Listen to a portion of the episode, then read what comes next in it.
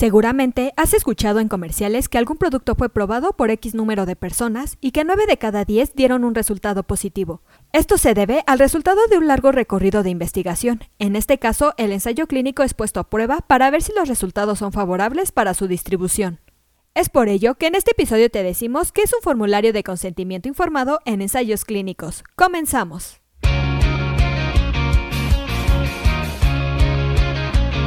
Esto es Asismed, Asistencia Médico Legal, su empresa de responsabilidad profesional médica, en la cual te damos tips y consejos que te ayudarán a destacarte en el sector salud y evitar cualquier contratiempo con tus pacientes durante el desarrollo de tu profesión. Un claro ejemplo de esto es la larga investigación que se realizó para la vacuna contra el COVID-19. Para esto se efectuaron pruebas en personas para determinar efectos secundarios y si la vacuna era viable. Pero para poder llevar a cabo esta investigación, la persona puesta a prueba tuvo que estar de acuerdo e informada de toda la investigación, y para ello fue necesario un consentimiento informado. Ahora bien, ¿qué es un formulario de consentimiento informado en ensayos clínicos?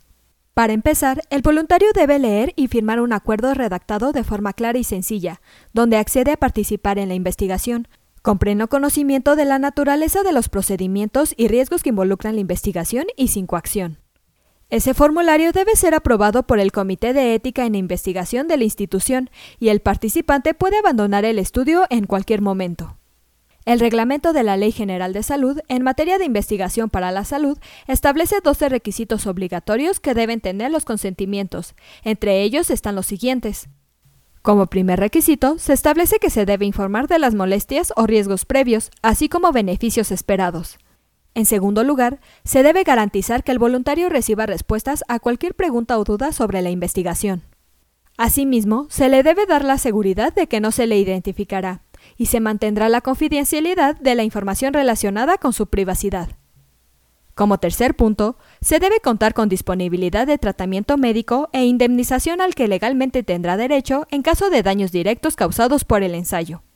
El voluntario tiene la libertad de retirar su consentimiento en cualquier momento y dejar de participar en el estudio, sin que por ello se creen prejuicios para continuar su cuidado y tratamiento.